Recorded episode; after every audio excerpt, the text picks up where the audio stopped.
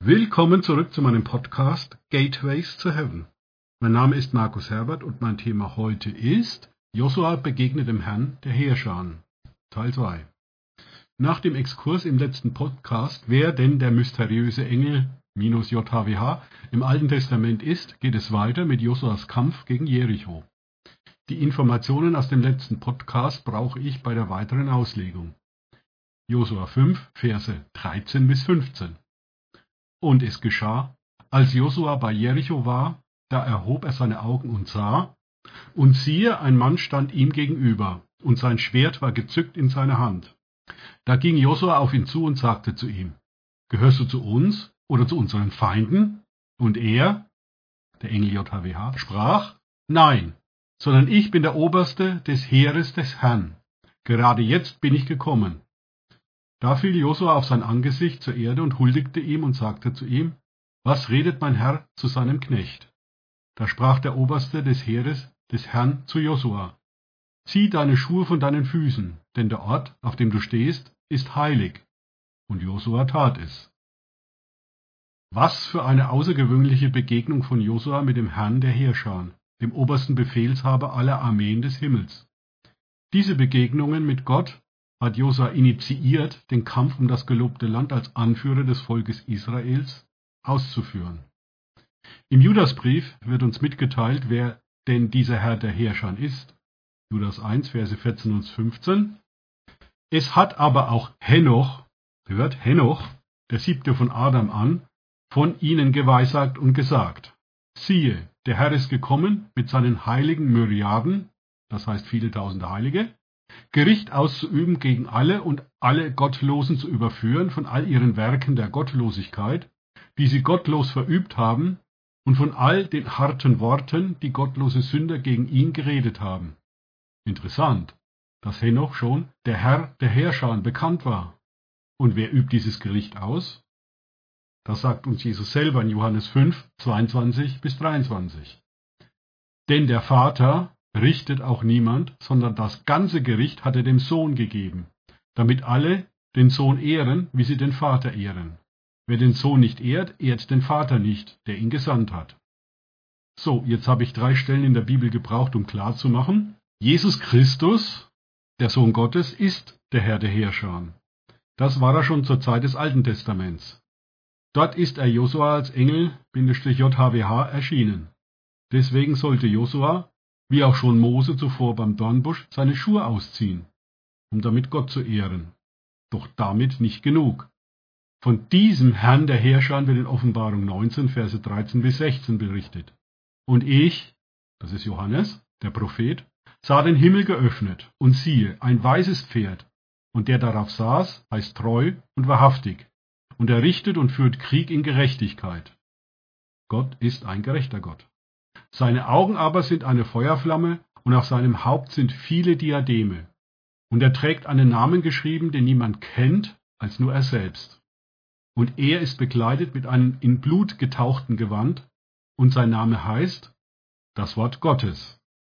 Und die Truppen, die im Himmel sind, folgen ihm auf weißen Pferden, bekleidet mit weißer, reiner Leinwand. Und aus seinem Mund geht ein scharfes Schwert hervor, damit er mit ihm die Nationen schlage. Und er wird sie hüten mit eisernem Stab, und er tritt die Kelter des Weines des Grimmes, des Zornes Gottes, des Allmächtigen. Und er trägt auf seinem Gewand und an seiner Hüfte einen Namen geschrieben, König der Könige und Herr der Herren. Aus Johannes Kapitel 1 geht klar hervor, dass Jesus Christus das Wort Gottes ist. Die Vorstellung eines freundlichen, in Sandalen daherschlappenden Jesus mit einem Heiligenschein der keiner Fliege etwas zuleide tun kann, halte ich angesichts dieser Verse für mehr als absurd. Jesus ist der Herr der Herrscher. Ihm ist gegeben alle Macht im Himmel und auf Erden. Matthäus 28, 18. Ich weiß nicht, wie es dir geht, aber angesichts dieser Verse bin ich lieber auf der Seite des Herrn der Herrscher, statt auf der Seite der Feinde Gottes. An dieser Stelle noch etwas zu den Spekulationen, wann denn Jesus Christus zum zweiten Mal auf diese Erde kommen wird.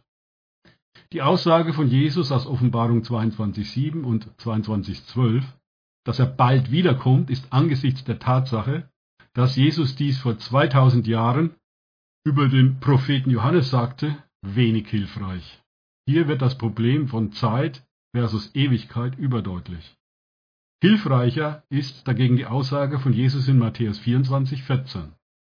Und dieses Evangelium des Reiches, damit ist das Königreich Gottes gemeint, wird gepredigt werden auf dem ganzen Erdkreis. Alle Nationen zu einem Zeugnis und dann wird das Ende kommen.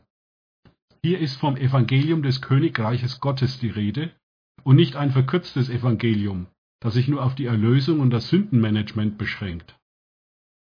David sagte in Psalm 110, Vers 1 über Jesus Christus, Spruch des Herrn, damit ist Gott der Vater gemeint, für meinen Herrn, damit Jesus Christus gemeint, sein Sohn, setze dich zu meiner Rechten, bis ich deine Feinde gemacht habe zum Schemel deiner Füße. Nach seiner Himmelfahrt und Verherrlichung sitzt jetzt Jesus Christus zur Rechten des Vaters und wartet darauf, dass Gottes Feinde zum Schemel seiner Füße gemacht werden. Diesen Auftrag hat Jesus Christus, der mit ihm zusammen vom Berg Zion, also vom Himmel aus, regierenden Ekklesia übertragen. Auch diesen Punkt sehe ich bei weitem noch nicht als erfüllt an. Doch zurück zu Josua und seiner Begegnung mit dem Herrn der Heerscharen.